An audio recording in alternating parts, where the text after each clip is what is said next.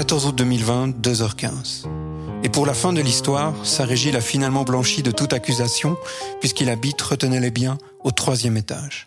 Et même l'expert de l'assurance a conclu que, sauf miracle divin, des miettes provenant d'un grippin vidé par une fenêtre ne pouvaient deux étages plus bas effectuer un angle à 90 degrés pour péter un carreau.